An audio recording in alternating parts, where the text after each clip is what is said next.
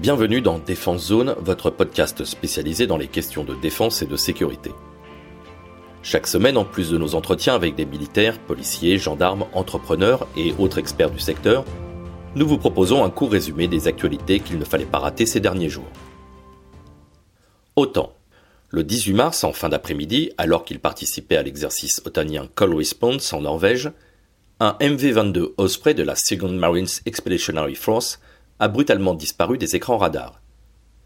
Les conditions météorologiques décrites comme particulièrement difficiles ont compliqué les recherches, mais un avion et un patrouilleur maritime P3 de la base de Bodo, celle-là même que devait rallier l'appareil américain, ont finalement repéré quelques heures plus tard l'aéronef des forces US.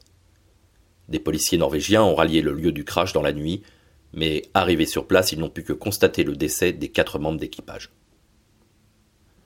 Corée du Nord.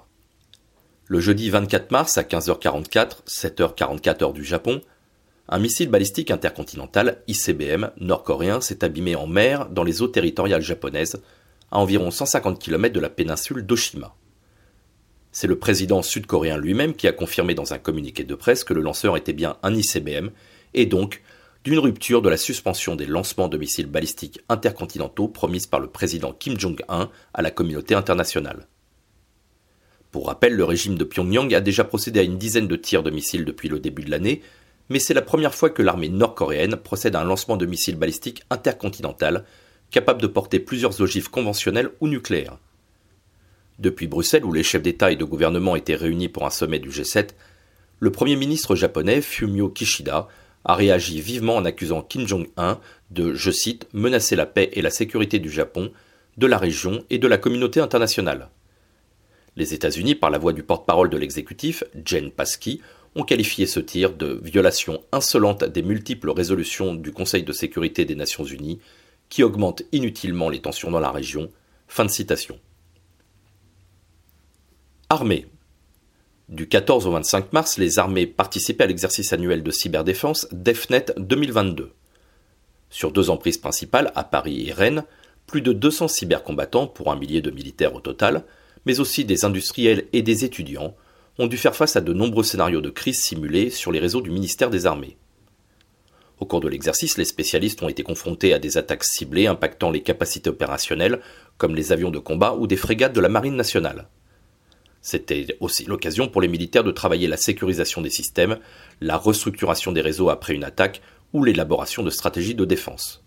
Dans un deuxième temps, un état-major des forces a été contraint de continuer à mener une manœuvre sur le terrain tout en étant sous le coup d'une attaque cyber. TEFNET 2022 est la neuvième édition de cet exercice majeur du ministère sous l'autorité du commandement de la cyberdéfense, le ComCyber. Lors des journées d'exercice, outre les militaires, près de 400 étudiants de 12 écoles d'enseignement supérieur, ainsi que des membres de l'Agence nationale de la sécurité des systèmes d'information, l'ANSI, ont été associés aux travaux de réflexion, mais aussi directement impliqués dans la résolution des attaques. Aujourd'hui, les armées disposent de 3600 cybercombattants et devrait atteindre les 5000 personnes d'ici 2025. Police. C'est un nouveau record de saisie pour les fonctionnaires strasbourgeois.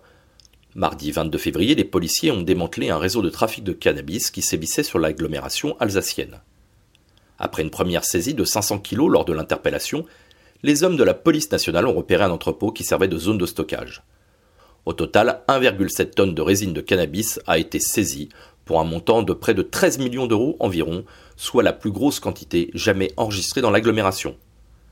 Cette opération n'est pas le fruit du hasard puisqu'elle découle de renseignements fournis par la cellule de renseignement opérationnel sur les stupéfiants du Barin, la CROSS 67, qui a permis au pôle criminalité organisée du parquet de Strasbourg de saisir l'Office anti-stupéfiant de Strasbourg, l'OFAST, aidé par les hommes de la BRI et du GIR. Le même jour, à 20 000 km de distance, c'est en Polynésie que les policiers de la DTPN ont saisi dans un bateau de tourisme 21 kg d'ice de la méthamphétamine, dont la valeur à la revente avoisine les 42 millions d'euros.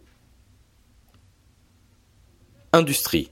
Le 24 mars, la veille de la fête nationale grecque, la ministre des Armées Florence Parly s'est rendue près d'Athènes pour la signature d'un contrat d'achat de trois frégates de défense et d'intervention, FDI, et de six avions de chasse Rafale 9. Il y a quelques mois, la Grèce avait annoncé son souhait de renforcer sa marine et sa maîtrise de l'espace aérien, avec en ligne de mire bien évidemment son voisin turc. Si les relations semblent s'apaiser aujourd'hui entre les deux pays, consensus sur la crise ukrainienne oblige, le gouvernement d'Athènes confirme avec cette nouvelle commande sa volonté de moderniser ses outils stratégiques, notamment pour le contrôle de la mer Égée. Les appareils de l'entreprise Dassault viendront compléter une première commande de 18 avions déjà acquis par la Grèce l'an dernier.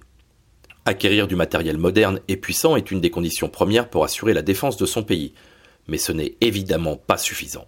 Bâtir des partenariats solides et pérennes est une autre condition de la construction d'une défense crédible. En ce sens, notre partenariat stratégique marque notre volonté commune d'être solidaires face aux menaces qui pèsent sur nos nations et nos intérêts, a déclaré la ministre lors d'un discours prononcé sur le cuirassier Averov, un navire musée centenaire, symbole de l'histoire navale grecque. Ukraine. Pour suivre l'évolution du conflit entre la Russie et l'Ukraine, vous pouvez toujours accéder directement à notre article régulièrement mis à jour sur notre site, dont le lien est dans la description de cet épisode. Voilà pour l'actualité cette semaine. Pour en savoir davantage sur cet univers et pour découvrir tous nos articles et reportages, rendez-vous sur notre site internet défense-zone.com. Pour plus de brefs, d'articles de fond et de photos, nous éditons également tous les 3 mois un magazine papier que vous pouvez recevoir en étant abonné à notre espace premium. Il vous permettra aussi d'avoir accès à des contenus exclusifs sur nos différents supports. Vous trouverez tous les liens nécessaires dans la description de cet épisode. En attendant, nous vous souhaitons une bonne journée et nous vous donnons rendez-vous la semaine prochaine pour un nouveau résumé de l'actualité des forces de défense et de sécurité.